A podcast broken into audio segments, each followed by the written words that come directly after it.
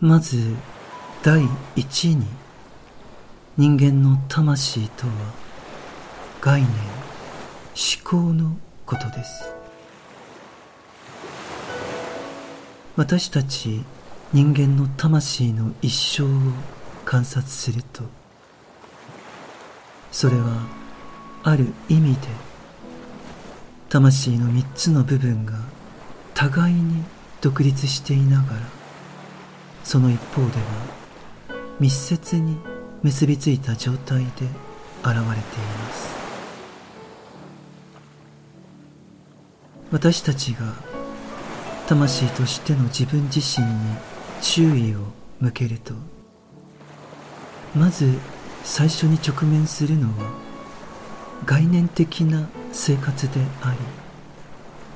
これには私たちの思考や記憶も含まれているのです。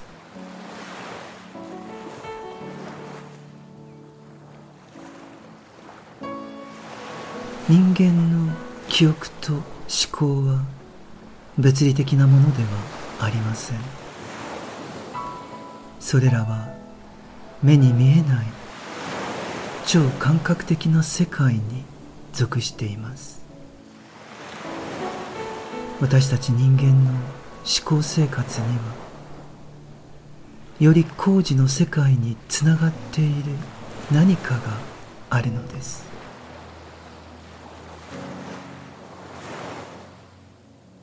では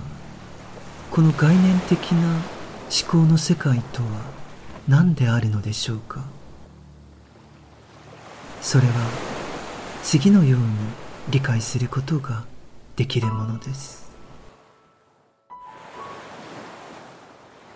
私たちはある物事に直面するとその物事を注視し観察します。そして私たちはその物事から離れた後もそれをすぐに忘れるのではなくその物事の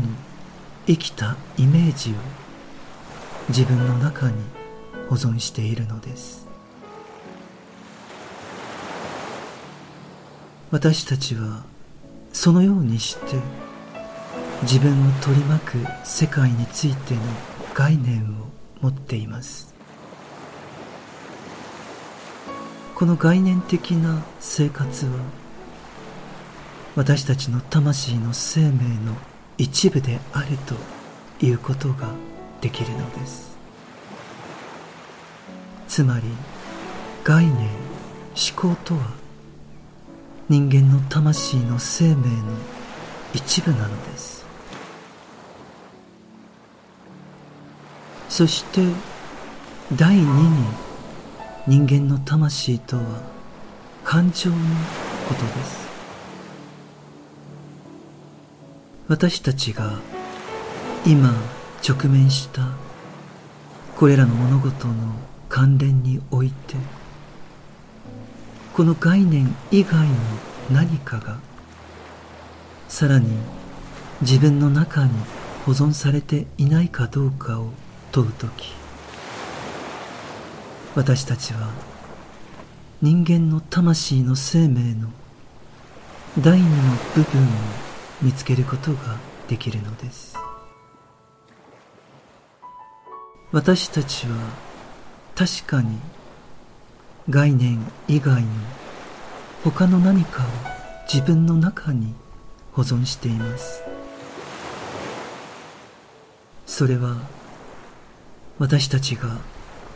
愛や憎しみの感情と呼ぶものでありそれは私たちの思考においては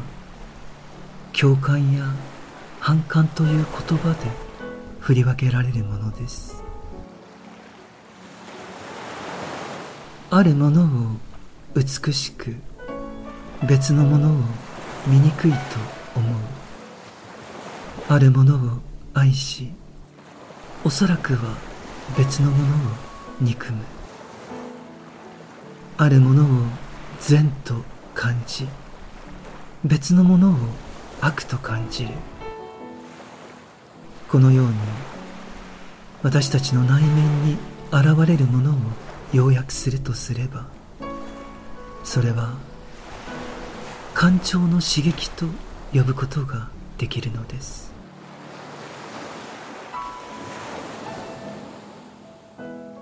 心の生活は概念の生活とは全く異なるものです。心の生活は概念の生活よりも目に見えないものをはるかに親密に示しているのです。私たちの魂という存在の第二の構成要素はこの感情という生命です。私たちはこのように自分の魂の生命の二つの要素として思考の生命と感情の生命を持っているのです。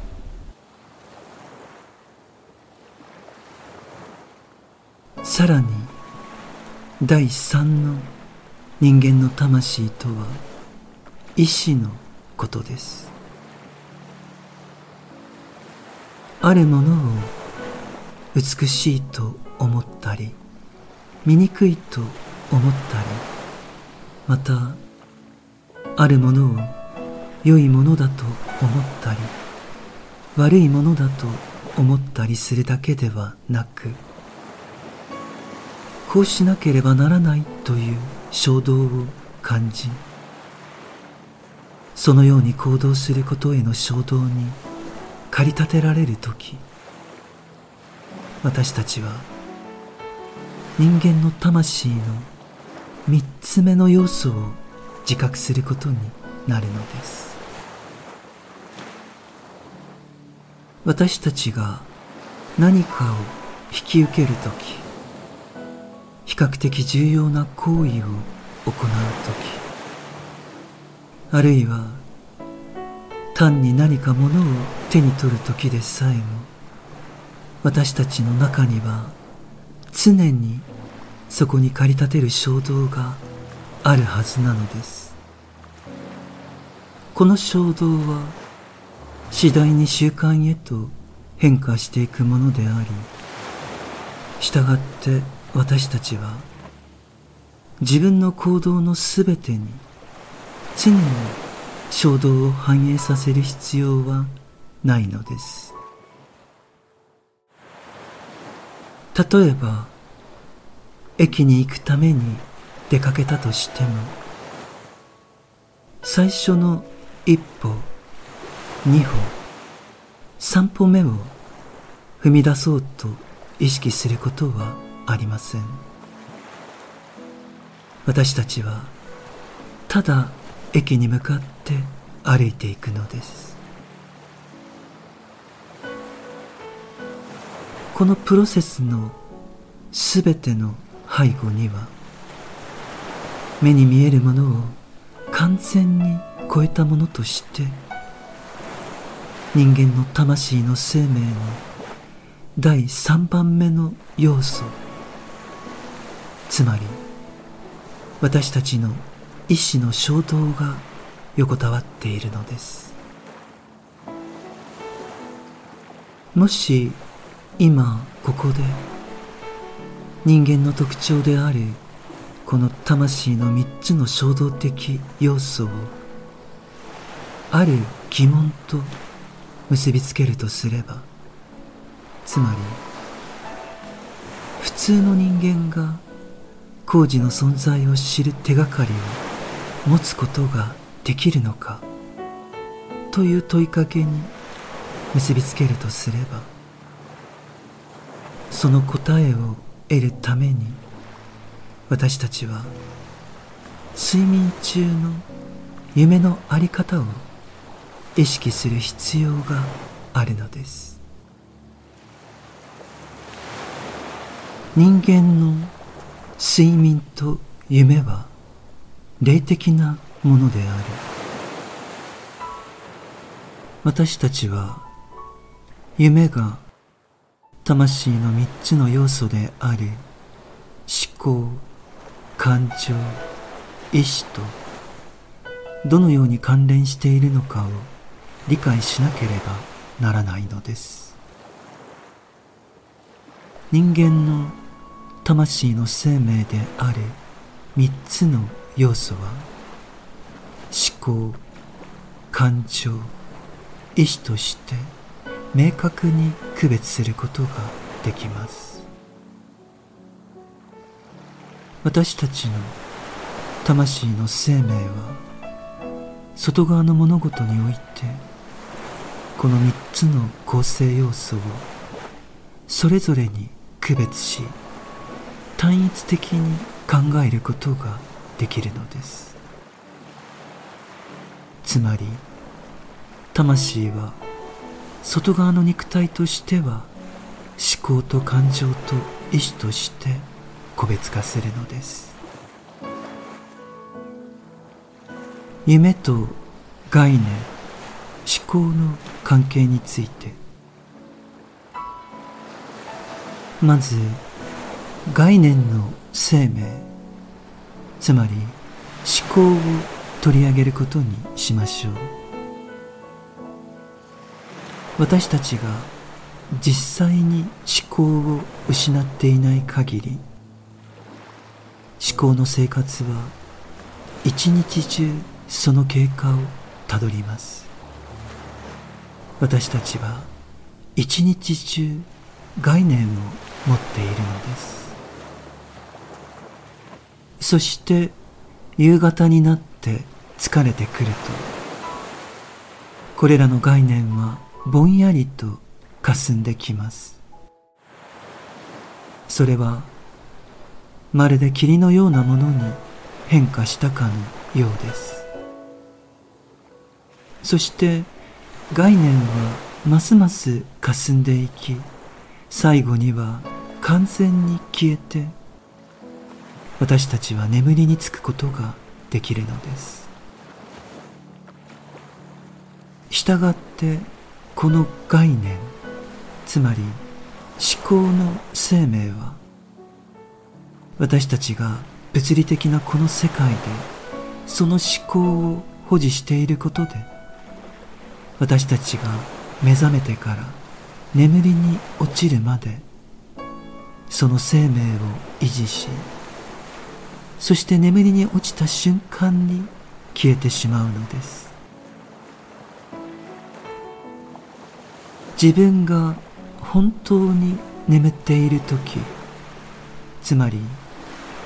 睡眠中に投資能力を持っていない状態の時それにもかかわらず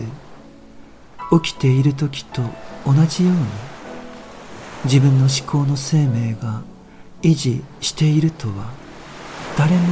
思わないことでしょう。私たちが目覚めてから眠りにつくまで私たちを完全に夢中にさせている思考の生命。つまり概念的な生活は消滅しなければならずそうして初めて私たちは眠りにつくことができるのです。